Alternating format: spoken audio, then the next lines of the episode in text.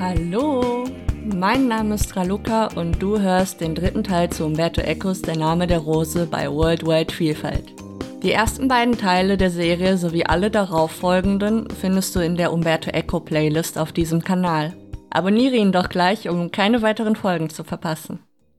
Die heutige Folge steht im Zeichen der Zeichen. Denn wie wir schon festgestellt haben, ist William von Baskerville eine Art Detektiv, und als solcher sucht er immer wieder nach Zeichen und Spuren, die ihm beim Lösen des Rätsels um die Morde in der Benediktinerabtei behilflich sein könnten. Der Name der Rose platzt vor lauter Zeichen, was daran liegt, dass sein Autor Umberto Eco sich eingehend mit Zeichentheorien befasst, sie weitergedacht und sein Wissen als erster Professor für Semiotik an der Universität von Bologna lehrte. Was er wusste, floss unweigerlich in seine Romane ein und so eben auch in diesen hier. Wenn du allein schon an den Titel denkst, der Name der Rose, und daran, dass Dinge in der Welt einen Namen tragen, dass Namen wiederum als Zeichen für etwas stehen, dann könntest du ein Gefühl dafür entwickeln, wieso die Semiotik hier von Relevanz ist. Wir haben nämlich eine Rose, die ja ein Gegenstand ist, welcher aber laut Titel einen Namen haben soll, der offensichtlich nicht Rose ist womit sich die Frage stellt, ob die Rose im Titel bzw. im Roman auch wirklich eine Rose im Sinne einer Pflanze ist und wenn nicht, wofür die Rose ansonsten steht. Anders gesagt, welche aller möglichen Bedeutungen könnte die Rose aus dem Namen der Rose denn haben? Wir stehen also vor einem neuen Rätsel und Vermutungen gab es schon viele. Einen nützlichen Hinweis gab uns Eco höchstpersönlich. In seiner Nachschrift zum Namen der Rose äußerte er sich zur Wahl des Romantitels und dem Sinn, den dieser enthalte. Ich zitiere Die Idee zu dem Titel Der Name der Rose kam mir wie zufällig und gefiel mir, denn die Rose ist eine Symbolfigur von so vielfältiger Bedeutung, dass sie fast keine mehr hat. Rosa Mystica, Krieg der Rosen, Roman de la Rose, die Rosenkreuzer, die Anmut der herrlichen Rosen, und Rose lebte das Rosenleben, La vie en rose, eine Rose ist eine Rose ist eine Rose. Röslein, Röslein, Röslein rot. Rosa Mystica ist ein sogenannter Marientitel, der in der Zeit der Marienverehrung entstand und seit jeher Bezug auf die Mutter Jesu nimmt. Bei der Erwähnung des sogenannten Roman de la Rose liegt eine mögliche Doppeldeutigkeit vor. Bezog sich Eco nun auf den in der mittelalterlichen Lyrik so einflussreichen Roman von de Meung und de Lory, der von der Liebe handelte? Oder meinte Eco den Roman de la Rose von Jean Renard, in welchem es unter anderem um die Rache der jungen Leonore geht, die auch die Jungfer mit der Rose genannt wurde. Sie stammen beide aus dem 13. Jahrhundert und es ist möglich, dass Eco wirklich beide meinte. Im 15. Jahrhundert wiederum fanden Kämpfe zwischen zwei englischen rivalisierenden Adelshäusern statt. Auf den Wappen beider Häuser sollten jeweils weiße oder aber rote Rosen abgebildet gewesen sein, woraus sich eben die Bezeichnung Rosenkrieg ableitete. Röslein, Röslein, Röslein Rot stammt aus dem sogenannten Heidenröslein von Johann Wolfgang von Goethe, das vor kurzem sogar von Herbert Grönemeyer gecovert wurde. Und eine Rose ist eine Rose ist eine Rose geht auf Gertrude Steins zurück, die sich ihrerseits von dem kubistischen Gemälde namens Roses von Daniel Henry Cornweiler hat inspirieren lassen. Dabei versuchte sie eine sprachliche Entsprechung des Gemäldes herzustellen. Sicher fallen auch dir verschiedenste Rosen ein, die gemeint sein könnten. Schreib deine Ideen doch in die Kommentare. Jede Interpretation ist erlaubt, denn Tatsache ist, dass Umberto Eco ganz bewusst zu einem Titel gegriffen hat, der jeder Eindeutigkeit widerspricht. Er schrieb, der Leser wird regelrecht irregeleitet, in alle möglichen Richtungen, also in keine gewiesen.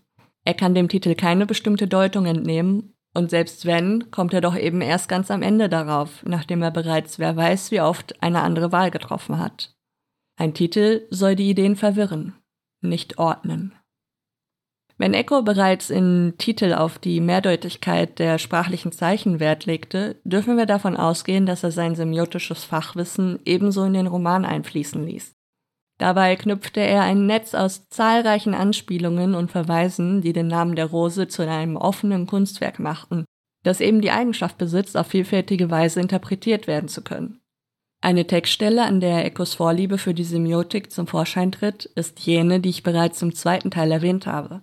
Es ist die Stelle, an der William von Baskerville und Adson von Melk die Benediktinerabtei betreten und sämtliche Angehörigen der Abtei auf der Suche nach dem Pferd Brunello sind. William überrascht die Anwesenden mit seinem Wissen über ein Pferd, welches er in Wirklichkeit nie zuvor gesehen hat und weiß sogar die Richtung, in welche es gelaufen sein soll.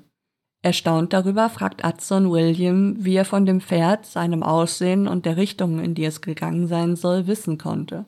Woraufhin William ihn antwortet, Mein lieber Adson, schon während unserer ganzen Reise lehre ich dich, die Zeichen zu lesen, mit denen die Welt zu uns spricht, wie ein großes Buch.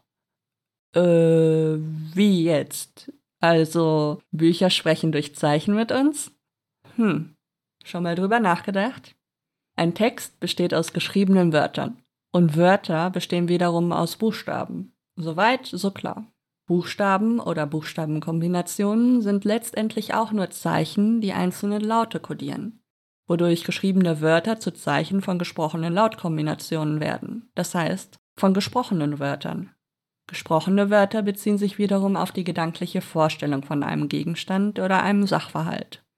Diese Vorstellung in unseren Köpfen ist aber letztendlich nur ein abstraktes Abbild der äußeren Realität und damit auch nur das Zeichen von etwas anderem. Alles Wahrnehmbare ist Ausdruck von mehr, als es zum Beispiel rein visuell darstellt. Denn jedes Objekt und jeder Sachverhalt verweist auf viel mehr als nur auf sich selbst. Es vollzieht sich also ein ewiger Verweis von Zeichen zu Zeichen, der zu komplexen Konzepten in unseren Gedanken beiträgt. Da die Welt voll ist von Symbolen, können wir sie lesen, genauso wie wir ein Buch lesen, nämlich indem wir Zeichen erkennen und deuten, so wie wir eben Wörter erkennen und sie durch die damit verbundenen mentalen Konzepte in unseren Gedanken mit bestimmten Dingen in der Welt verbinden. Etwas später fügt William dem Gespräch hinzu, Gewiss gaben mir jene Spuren für sich genommen nur das Pferd als Verbum mentis in den Sinn, und als solches hätten sie es mir überall in den Sinn gegeben. Doch an diesem Ort und zu dieser Stunde des Tages lehrten sie mich, dass zumindest eines von allen denkbaren Pferden dort vorbeigekommen sein musste. Also befand ich mich bereits auf halbem Wege zwischen der Vorstellung des Begriffes Pferd und der Erkenntnis eines einzelnen Pferdes. Und in jedem Falle war mir das, was ich vom Pferd im Allgemeinen wusste, durch eine besondere Spur ins Bewusstsein gerufen worden. Ich war also in diesem Augenblick sozusagen gefangen zwischen der Besonderheit jener Spur und meiner Unkenntnis, die gerade erst angefangen hatte, die noch recht blasse Gestalt einer allgemeinen Vorstellung anzunehmen. Wenn du etwas von weitem siehst und nicht weißt, was es ist, wirst du dich damit begnügen, es als einen Körper von ungewisser Ausdehnung zu definieren. Bist du näher herangekommen, so wirst du es vielleicht als ein Tier definieren, wenn du auch noch nicht weißt, ob es ein Pferd oder ein Esel ist. Hast du dich ihm noch mehr genähert, so wirst du sagen können, dass es ein Pferd ist, wenn du auch noch nicht weißt, ob es Brunello oder Favello ist. Erst wenn du nahe genug herangekommen bist, wirst du erkennen, dass es Brunello ist, beziehungsweise dieses bestimmte und kein anderes Pferd, wie immer du es nennen willst. Und das ist dann schließlich die volle Erkenntnis, die Wahrnehmung des Einmaligen. So war ich vor einer Stunde noch darauf gefasst, jedem denkbaren Pferd zu begegnen, aber nicht etwa aufgrund der Weiträumigkeit meines Geistes, sondern aufgrund der Beschränktheit meiner Wahrnehmung. Und der Wissensdurst meines Geistes wurde erst in dem Augenblick gestillt, als ich das einzelne Pferd erblickte, das die Mönche am Zügel führten. Da erst wusste ich wirklich, dass meine vorausgegangenen Überlegungen mich der Wahrheit nahegebracht hatten. Die Ideen, mit deren Hilfe ich mir bis zu diesem Moment ein Pferd vorgestellt hatte, das ich noch niemals zuvor gesehen hatte, waren mithin reine Zeichen, wie die Spuren im Schnee nur Zeichen der allgemeinen Idee des Pferdes waren. Und Zeichen oder Zeichen von Zeichen benutzen wir nur, solange wir keinen Zugang zu den Dingen selbst haben. Die Beschreibung seines Gedankengangs bzw. des Prozesses der Zeichendeutung erinnert gleich an mehrere Zeichentheorien. Einige habe ich bereits in der Folge zur Semiotik angesprochen.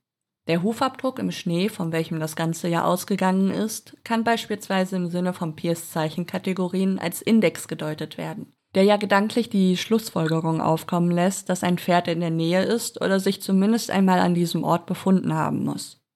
Ort und Zeit des Zeichens geben den Kontext, innerhalb dessen das Zeichen zu deuten ist. Es handelt sich dabei um Informationen, die wiederum gewisse Möglichkeiten ausschließen und dadurch einige Deutungen wahrscheinlicher erscheinen lassen als andere. Über diese Informationen hinaus ist die Wahrnehmung, wie William sagt, beschränkt. Sie hat ihre Grenzen, nicht zuletzt, weil sich Wahrnehmung auf höchst subjektive Weise vollzieht, was bedeutet, dass nicht alle Menschen in einem Zeichen dasselbe erkennen. Denn was wir erkennen, hängt stark von unseren persönlichen und kulturellen Erfahrungen ab, die wiederum unser Weltbild prägen und darüber entscheiden, was für uns normal oder unnormal ist, welche Bedeutung für uns wahrscheinlich ist und welche nicht. Die Wahrnehmung ist auch beschränkt in dem Sinne, dass sie, wie im Falle der Deutung der Hufspuren im Schnee, nicht mehr als eine Vermutung sein kann, bis sie durch die äußere Realität bestätigt oder verworfen werden kann. William von Baskerville hat also aufgrund seiner Wahrnehmung in eine bestimmte Richtung gedacht, die letztendlich nur dadurch, dass er das eingefangene Pferd erblickt hat, zu echter Erkenntnis werden konnte, da die mentale Beschreibung des Zeichens Hufabdruck nun seine Entsprechung in der Realität gefunden hat. Mentale Beschreibung, Zeichen und Entsprechungen in der Realität decken sich mit den drei Einheiten des semiotischen Dreiecks nach Ogden und Richards: Symbol, Konzept und Referent. Eco selbst war von diesem Modell nicht sonderlich überzeugt, da es kulturelle Einheiten nicht explizit einbildet, so dass mit ihm nicht zu erklären ist, wieso zum Beispiel das Symbol, das wir in Deutschland Hakenkreuz nennen und negativ konnotieren, in der buddhistischen Kultur Swastika heißt und ein Zeichen für Glück ist. Beide Kulturen müssten demnach ganz eigene semiotische Dreiecke erhalten, welche zwar von demselben Symbol ausgehen, jedoch grundsätzlich verschiedene Konzepte beschreiben und damit auf zwei nicht miteinander zu vereinbarende Dinge in der Welt referieren. Hier unterscheiden wir also zwischen der Bedeutung, die ein Individuum aufgrund persönlicher Erfahrungen in etwas erkennt, und der Bedeutung, die aus einer kollektiv geprägten Erfahrung und damit aus dem Wissen um die Ordnung der Welt hervorgeht. Und die Ordnung der Welt entnehmen wir immer der Kultur, in der wir leben bis wir sie durch neue kulturelle Erfahrungen erweitern und auf diese Weise eine viel vielfältigere und komplexere Vorstellung davon erhalten, was Wirklichkeit eigentlich ist. Es gibt noch eine Vielzahl anderer Zeichentheorien und jede kann diese komplexen Sachverhalte nur bis zu einem gewissen Maße repräsentieren. Bevor Zeichentheorien zum Gegenstand der Linguistik wurden, waren sie für sehr lange Zeit Gegenstand der Philosophie da gab es beispielsweise die Ideenlehre Platons, in welcher es um das Urbild eines Pferdes, also die universelle Repräsentation eines Pferdes im mentalen Konzept geht, das auf alle in der sichtbaren Welt vorhandenen Pferde verweisen kann. Auch die beiden mittelalterlichen Zeitgenossen William von Ockham und Roger Bacon, die mehrfach im Namen der Rose auftauchen, waren Zeichentheoretiker.